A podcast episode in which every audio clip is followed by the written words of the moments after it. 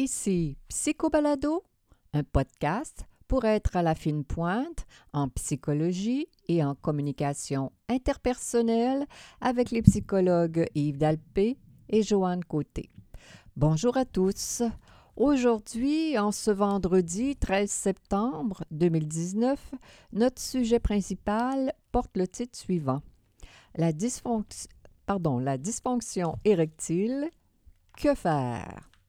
Mais d'abord, le docteur Yves Dalpé nous présente succinctement quelques nouvelles tirées de recherches récentes en psychologie. Bonjour, cher Yves. Oui, bonjour, Joanne. Alors, première recherche. Quand on tire sur le messager. Oh là là. Ah oui. C'est une recherche que je trouve drôle. Oui, mais le titre est drôle aussi. Oui. Ça a paru dans le Journal of Experimental Psychology. Mm-hmm général. Et euh, on, a, euh, on a conçu la recherche comme ceci. On, euh, les, participants tiraient un numéro dans un chapeau. et puis, s'ils tiraient le bon numéro, ils, gagnaient un 2 des choses comme ça. Là. Ils sont rigolos. Puis, il y, avait quelqu'un, il y avait quelqu'un d'autre, avait un, quelqu'un d'autre dans, le, dans ce scénario-là qui annonçait la nouvelle. Tu as gagné, tu n'as pas gagné. Mm-hmm. Il y a quelqu'un qui, quelqu'un qui avait la, la, la, tâche. de dire. Euh, d'envoyer le message. D'envoyer le message, de dire que. Bon, puis différents scénarios où est-ce que les gens euh, avaient une bonne nouvelle ou une mauvaise nouvelle suite à un, genre d'affaires comme ça. OK? Quand la nouvelle était positive, j'imagine que le, le facteur ou le avait pas trop de, bêtises. mais j'imagine quand la, mauvaise est négative, que les gens doivent réagir. Euh. Bien, c'est que justement, ce qui est drôle, c'est qu'on leur demandait de coter que l'amabilité, si tu veux, de, l'annonceur de mauvaises nouvelles ou de bonnes nouvelles. Puis systématiquement, les gens, les gens trouvaient celui qui annonçait la mauvaise nouvelle il trouvait qu'il était moins, moins sympathique. Moins, moins sympathique.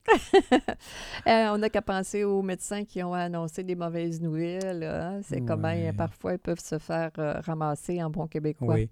Puis les chercheurs se sont demandé ben, comment expliquer ça, ces coudons. Et puis on, on, pense que peut-être que les gens qui reçoivent la mauvaise nouvelle ont, ont l'impression que celui qui, que celui qui la donne, c'est comme s'il y avait des mauvaises intentions, comme je sais pas trop, c'est comme s'il y avait du plaisir à annoncer. Euh. Ben non, c'est bien sûr. Probablement c'est une réaction euh, spontanée, affective. Euh, de l'humain. De l'humain, cette chère bête. Alors, deuxième recherche, mauvais père, amoureuse affectée. Oui, ben ça, c'est pas trop surprenant quand ben même. Hein? Ben non. Ben, euh, pas pour nous autres, en tout cas. Non. Euh, dans une, recherche qui est parue dans Developmental Psychology, qui a été faite sur 223 pères de jeunes filles, donc 446 euh, jeunes femmes en réalité. Et puis, on a fait le lien entre la sorte de père qu'elles avaient, les pères qui étaient malsains, si on peut dire, puis critiqueux, désagréables, et tout ça. Puis, on, s'est rendu compte qu'avec ce seul critère-là, eh euh, quand, quand la, les femmes qui avaient à l'adolescence, quand les femmes, pas l'adolescence, les femmes qui avaient eu une enfance et une adolescence, si on veut, le plus longtemps avec des pères de, cette, mm-hmm. de ce genre-là, mm-hmm. eh bien, euh, euh, ça avait une répercussion sur le plan amoureux, dans ce sens que ces femmes-là avaient moins d'attentes euh, positives de leur conjoint et aussi avaient plus de partenaires sexuels. Moins d'attentes. Ça te laisse bouche bée? Oui, ça me laisse. Ben, plus, euh, en fait, c'est toute la capacité euh, d'attachement. Quand tu as plusieurs partenaires sexuels, tu ne t'attaches pas à une personne parce que tu assumes que les amoureux dans la vie, c'est les, les hommes sont pas. sont sont pas très gentils comme pouvait l'être leur père. C'est comme ça que je comprends ça. Il y a, un transfert qui se fait là. Alors, euh, ce qui arrive quand on parle plus à nos enfants. Oui, euh, on le sait qu'en général, hein, c'est vraiment une bonne idée de parler beaucoup à, nos jeunes enfants. Et on a, il y a une recherche qui est parue dans Developmental Psychology. ça, ça s'est fait en, en Bretagne. Euh, sur 107 euh, enfants de 2 à 4 ans, cette recherche-là. Mm-hmm. Et puis, euh, ce qui est intéressant, c'est qu'on a fait des liens entre les, les, capacités cognitives des enfants et puis l'exposition à des parents qui leur parlent, qui, parlent, qui parlaient beaucoup. Alors, les jeunes enfants qui sont exposés à des adultes qui leur parlent beaucoup, eh bien, en général, ont de meilleures capacités cognitives, et puis, euh, ce qui est intéressant, ce qui est surprenant, c'est que ça va au-delà de la question du vocabulaire. Euh, ces enfants-là ont un meilleur raisonnement, ont des meilleures capacités au niveau euh, des nombres, ils reconnaissent mieux les formes, ainsi de mm-hmm. suite. Quand même, c'est quand même surprenant que ça mm-hmm. aille jusque-là. Hein? Oui, ça ne m'étonne pas quand même. Puis, ces, ces enfants-là aussi se, trouvaient mieux se trouvait de façon, euh, je, dirais comme ça dans mes mots, là, moins agressif, euh, mm-hmm. moins désobéissant, euh, moins mm-hmm. excité. Mm-hmm. Donc, le, le niveau de communication des parents, décidément, a un impact. Un impact pour le développement. À tout point de vue, on pourrait dire. oui. On pourrait dire comme ça. cognitif, et, et, affectif. Oui. Alors euh, maintenant, on va plonger dans notre sujet principal, la dysfonction érectile. Quoi? Que faire? Que faire, que, faire, que faire, Quand ça arrive, quand ça arrive... Euh, Qu'est-ce qu'on a à faire avec ce genre de problème-là aujourd'hui? Euh, tu te rappelles, Yves, quand on a commencé à travailler il y a plusieurs décennies, dans notre bureau, on rencontrait souvent des couples, des hommes avec cette difficulté-là. Et là, force est de constater que ces derniers, cette dernière décennie, surtout, euh, les gens ne consultent plus pour, euh, dans nos bureaux pour cette raison-là, règle générale. Très dommage. Très. Mais c'est pas c'est pas dans le sens qu'on peut le penser. C'est pas parce que nous on a été pénalisés, on n'a jamais manqué de clients. Euh, non, non, mais, mais dommage au niveau... Euh, des, gens, des gens qui souffrent de dysfonction érectile. Et qui se tournent que... vers la pharmacothérapie. telle que Levitra, Cialis ou euh, Viagra, évidemment. C'est ça, là. C'est que y a, malheureusement, il y a eu une médicalisation des problèmes sexuels qui est arrivée dans le monde. Et puis, c'est euh, critiqué beaucoup actuellement, ça, cette affaire-là, parce que ça, L'inconvénient, c'est que ça a amené les gens à s'imaginer qu'ils pouvaient se fier à des traitements médicaux la pilule, la pilule miracle. sans consulter et ça ne fonctionne pas. C'est un leurre. C'est un, leurre, mais les gens ne le savent pas. Euh, le Viagra est arrivé en 1999. Il y a eu des équivalents qui sont sur le marché aussi, comme Levitra, Cialis. Et puis, euh, ben, c'est ça. Ça, ça. a pris le relais de la sexothérapie pour traiter la dysfonction érectile. On dit qu'il y a plus de 100 millions d'hommes qui en ont consommé dans le monde. C'est de la pilule, ça? Oui, c'est incroyable. Alors, c'est sûr que la facilité d'utilisation procurée par la pilule est, un, avantage, majeur, surtout pour les médecins qui ont peu d'entraînement ou peu d'intérêt dans la question des dysfonctions sexuelles. Ça, c'est dénoncé actuellement. Est-ce que c'est efficace, Joanne? Ben, moi, je dirais spontanément, euh, ça peut être efficace euh, sur le coup. Moi, c'est ben, pas bien fin ce que, je pense de ça, mais j'ai l'impression que ça, comme bien d'autres choses, à un moment donné, à l'usage, ça perd sa force. Euh, j'aurais peur des, des, des, effets secondaires, personnellement. Je ne sais pas. ça peut peut-être faire un petite poudre aux yeux dans un, court laps de, terme, de temps, pardon, mais à moyen pas long terme, je ne serais pas portée à, croire que c'est super. Euh, alors, Est-ce que ma réponse est bonne? Si on regarde la littérature, je vais te répondre à partir de la littérature scientifique là-dessus. Il y a beaucoup de nuances qui s'imposent e, exactement.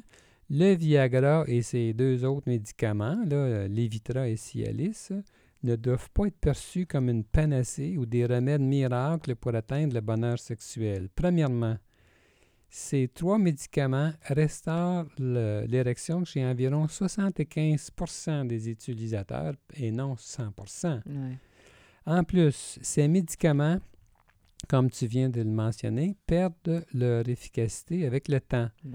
Certaines études disent que le Viagra et l'Evitra produiraient des érections plus faibles et plus satisfaisantes alors que l'effet de Cialis durerait plus longtemps. Mais il faut savoir qu'une proportion substantielle d'hommes cesse ce traitement. Mais bon, ils ont des malaises. Bien, c'est ça. C'est ça. En réalité, là, d'après ce que je comprends, moi, c'est très rare qu'un homme va prendre ça. Ad vitam aeternam? Chaque, chaque fois. Chaque fois qu'il va avoir une activité ça, sexuelle. Ça ne fonctionne pas comme ça.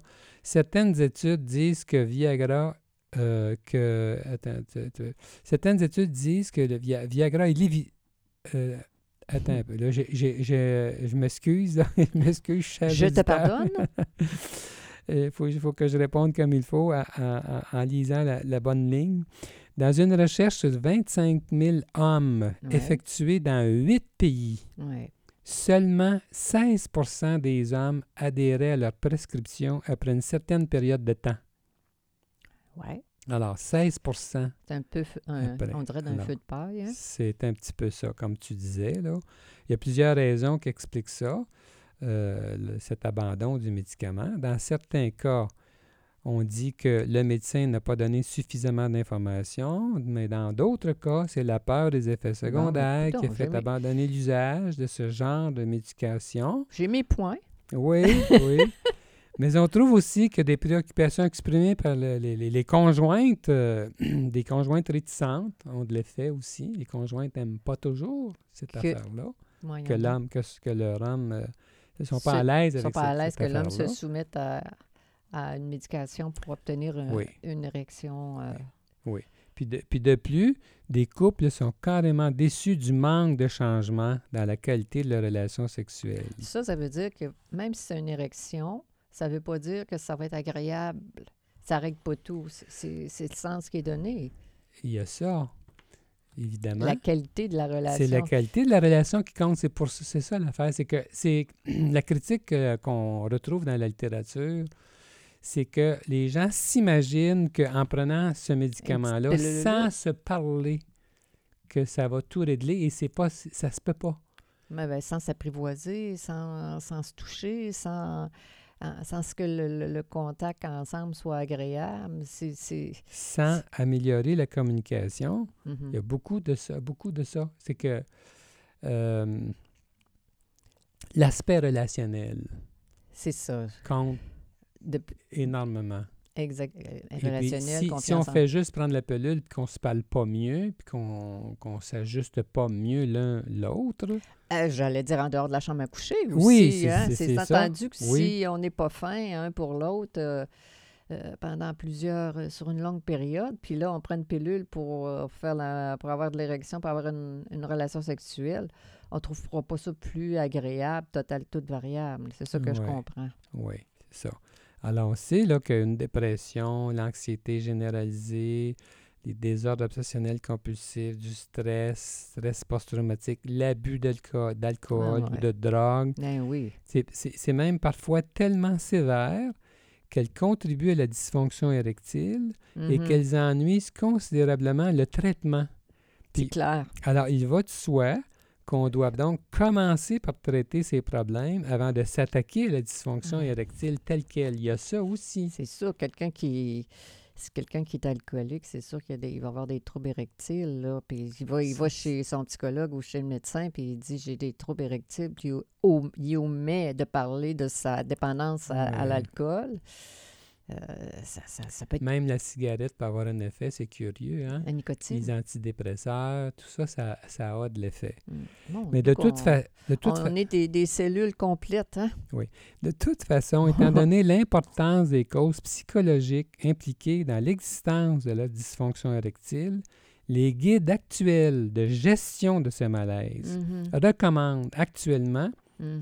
La thérapie sexuelle ou conjugale comme première Mhm. modalité de traitement. Mhm. Mais en réalité, c'est plutôt l'approche Médicamenteuse, médicamenteuse qui est certain. beaucoup plus utilisée. C'est certain. Euh, quel dommage, hein? C'est, c'est- C'est de se priver d'information, d'éducation, c'est se priver d'une ouverture que d'aller juste euh, tout Oui. régler par euh, absolument. un, un cachet, une pilule. Oui. Alors, malgré les progrès remarquables dans la compréhension des mécanismes biologiques de la dysfonction érectile, la thérapie sexuelle est nécessaire. mm, Alors, mm, c'est mm. pas, une farce, là. Puis, euh, si on délaisse un petit peu euh, cette façon de critiquer, euh, si on délaisse la critique des, de, Médicamenteux. médicamenteuse, qu'on Mm. on regarde comment, comment on peut faire, si on utilise, comment on faisait avant. Mais mettons. oui, que- quel- Ça marchait. Moi, j'ai aidé beaucoup d'hommes euh, qui, À avaient- se- qui- qui à- étaient inquiets là-dessus, puis ça, Oui. ça marchait. Alors- C'est que, c'est que si on se réfère à la sexothérapie, ce qu'on proposait autrefois, c'était, euh, premièrement, de euh, faire l'amour sans sans s'inquiéter de cette histoire d'érection-là, on peut en se concentrant sur le plaisir de la rencontre. Oui, bien là, c'est compliqué parce qu'aujourd'hui, je trouve que beaucoup, tout est orienté sur la performance. Justement. Puis euh, les, les jeunes hommes, les jeunes couples, ou bon, et moins jeunes, et, et ça prend une érection pour avoir une activité sexuelle. Oui, C'est- une érection, ça, ça va.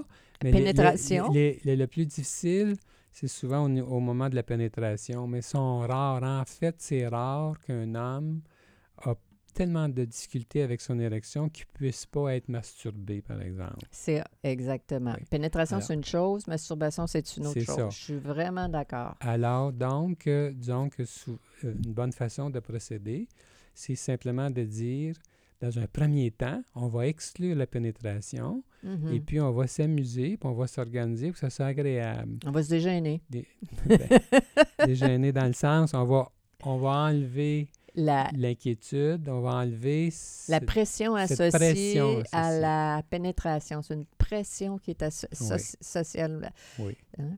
le plaisir de se toucher. Dans touché. un premier temps, si c'est difficile même avec la masturbation, alors y aller avec des caresses, sans même, Exact. sans, s'attendre. Il y a une façon, d'habitude en sexothérapie, ça procède par gradation. Alors dans un premier temps, l'attente est très peu grande. Si c'est juste l'homme qui a de la misère avec son orgasme ou avec son érection, puis que la femme, pour elle, c'est correct, on peut s'occuper de la femme, puis la femme peut s'occuper de l'homme en ayant moins d'attente, mais en caressant quand même de façon agréable, puis en, en par- en partant de ce qui est là. puis tranquillement, d'habitude, dans la majorité des cas, on sait que ça se construit de, de fois en fois. Si euh, les caresses sont agréables, c'est ce qui compte le plus. La rencontre est agréable, Mhm. c'est ce qui compte le plus. Alors là, tranquillement, le- le- le- normalement, l'érection va, va réapparaître jusqu'à ce que ça revienne comme il faut. S'il n'y a pas de cause physique, comme euh, on parlait tantôt de- d'alcool, des affaires comme ça, des maladies, il y a des maladies qui peuvent... euh, Cardiovasculaire. oui, ça, c'est- pas pareil. Mais c'est une minorité de cas, d'habitude, chez les gens, les hommes d'âge... euh, pas de- euh, Les jeunes gens. des jeunes gens, jusqu'à un certain âge, quand même assez avancé. Puis aussi, euh, En, fait, ce que, excusez, en fait, ce que tu dis, c'est, l'expérience. Je, vais- je vais dire ça comme ça. L'expérience de la rencontre avec l'autre, de se toucher, d'être agréable un pour l'autre, le contact, le la contact, qualité, de la quali- connexion. la connexion, la, l'odeur, la, la, la douceur, etc., qui, qui, qui- je veux dire ça, qu'on on, on focus plus sur ces aspects-là que sur la- l'érection, la pénétration. On, on- en sexothérapie, quand tu disais tantôt comme la, Il y a la différents, différents exercices qui sont proposés, Mm. mais le but, c'est toujours ça, c'est de, dé- de dissocier l'obligation de performer, performer en guillemets, dans ce sens de fournir Si je, suis, l'érection. si je suis un homme, si je suis puissant, je vais, excuse, je vais bander, puis je vais être capable de pénétrer dans la vie. N'importe quand, N'importe quand, 24 heures sur 26, 24, 24, à ben, tout âge. même si on a fait l'amour deux fois aujourd'hui, il faudrait que Ou même si on s'est crêpé le chignon toute la journée, Ouais, ça va y aussi, aller encore oui. plus. Alors, donc... Nos limites. Nos limites. Alors, disons. Puis aussi, peut-être qu'on peut, on peut le dire hein, que euh, chez les couples euh, âgés, à partir d'un certain âge, c'est plus difficile pour les hommes. Ça, c'est bien connu. Ans, 60 ans montant, à partir de cet âge-là, ça, peut se mettre à être plus fragile. Et ce qu'on sait de par, autant de par nos clients que de par la, littérature scientifique, les recherches, c'est que quand l'épouse tient mordicus à la, pénétration. à la pénétration parce que dans son esprit, c'est significatif et puis c'est comme si l'homme était fautif s'il ne produit pas ce qu'il devrait produire. C'est chez ces couples-là que les euh, répercussions sont les plus dramatiques. Ah oui, parce qu'on peut se donner du plaisir euh, avec tout sauf la pénétration. Oui, Mais, mais, si, mais si justement, ce que, mon point, Joanne, c'est que si, la femme exige, si l'épouse exige la pénétration, ce que ça fait, là, c'est que ça cesse les relations ben, sexuelles. c'est ça, j'en reviens pas. À 60 ans, 70 ans, les gens arrêtent de faire l'amour parce qu'ils sont pas capables de, de se pénétrer. Ou euh, quand la ménopause commence, on sait que toujours autant pour l'homme, ça va être l'érection, pour la femme, ça va être la lubrification. Puis ben, je me dis, coudon, il y a d'autres choses que la pénétration. Faut on peut-tu suivre le développement du vieillissement biologique et s'adapter d'étape en étape et, et, de focuser sur la, la, la rencontre à l'autre, sur le plaisir de l'expérience d'être touché, puis de se donner des plaisirs. Voilà. Ah, il me semble que c'est ça va de soi. Oui. Autrement, ça tourne. Euh, Autrement, qu'est-ce qu'on voit quand il n'y a plus d'activité sexuelle? Souvent, les gens sont moins fins. Sont moins ben, fins. sont moins fins. Pourquoi? Plus distants sont plus distants parce qu'il y a un lien avec euh, la, l'émission antérieure. Les gens se touchent moins. Oui. On, sait la puissance du toucher, la puissance de la gentillesse. Les gens sont moins fins, pas juste au niveau du toucher, au niveau des encouragements, au niveau de la capacité à se sentir euh, compris, comprise. Les gens sont... Ça, ça fait sortir, malheureusement, j'ai malheureusement, euh, tout, tout, tout, tout, tout, toute la belle, la, la, comment dire, le, dessert de la vie. Absolument. Puis des fois, ils deviennent, souvent, ils deviennent amers, ils ne s'en parlent pas. Ah oui, c'est ça, ils emportent ça dans le temps. Hein? Souvent, en, thérapie, les gens ne se parlent pas de ça, puis ils peuvent décoder très mal l'autre. Ah. Euh, pensant qu'ils ne l'aiment plus. Ils ne trouvent pas une belle femme, euh, ils ne m'aiment plus, euh, je suis plus attirant, je suis pas attirant. À plein de choses. On peut donner beaucoup de, de sens euh, négatif à, à, ben l'érection ou la non-érection chez, chez l'homme. Hein. Ça, ça peut être dramatique dans un sens. Oui, je pense que dans l'ensemble, les gens se font beaucoup de misère avec ça. Moi, je veux dire ça comme ça. Là. C'est comme ça que je le pense. comme tu le dis, quand on est ajusté l'un à l'autre, puis qu'on procède de manière gentille, euh, à se toucher, à ne pas mettre de pression avec l'érection, ça, ça finit par arriver, tout ça. notre rôle comme, comme professionnel, c'est d'encourager les gens à ne pas exercer une pression trop, trop forte sur la capacité, sur l'érection et la pénétration, et de, de s'ouvrir au plaisir général de la relation. Oui, c'est ça. Il y a la question du désir qui est très proche aussi. Des fois. Ah, ben c'est sûr. Des fois, la raison, c'est que le désir n'est plus là, puis on n'ose pas, on ne veut pas, on le nie, on est mal avec ça. Quand on n'est pas un super-héros, c'est-à-dire, euh, mettons, je sais pas, moi, tu es fatigué mort, on a travaillé une semaine, euh, qu'importe les raisons, là, puis que tu n'en as pas le goût en raison de tes limites personnelles, physiques, puis là, tu n'as pas la permission de me dire non. Ce que je voulais dire, Joanne, c'est que... c'est d'autres choses. un petit peu. Et ben, le temps file, on n'aura pas le temps d'aller plus loin. Mais je veux dire, la, hantise, c'est souvent que ce soit que le manque d'érection soit décodé comme étant une comme étant un manque de désir.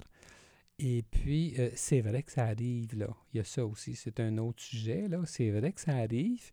On sait que dans ces cas-là, en général, le Viagra puis tout ça, ça ne fonctionne mm. pas parce que ça ne... Ça, ça ne, ça ne ah, c'est ça que tu voulais aller. C'est là que tu voulais aller. pas. Ça, ne guérit pas la question du désir, ça ne s'applique pas. C'est ça. Parce que dans la vie, c'est pas tout le monde qui a le même désir sexuel, là, Puis on, sait, on sait qu'en réalité aussi, je pourrais terminer avec ça, qu'il y a énormément plus de recherches sur la dysfonction érectile actuellement, alors que c'est la question du désir qui est le plus complexe puis qui est le plus répandu. Alors, c'est...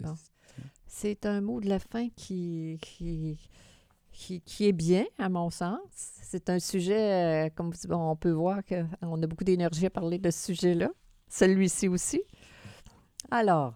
Ben oui, c'était Psycho Balado, chers auditeurs, avec les psychologues Joanne Côté et Yves Dalpé.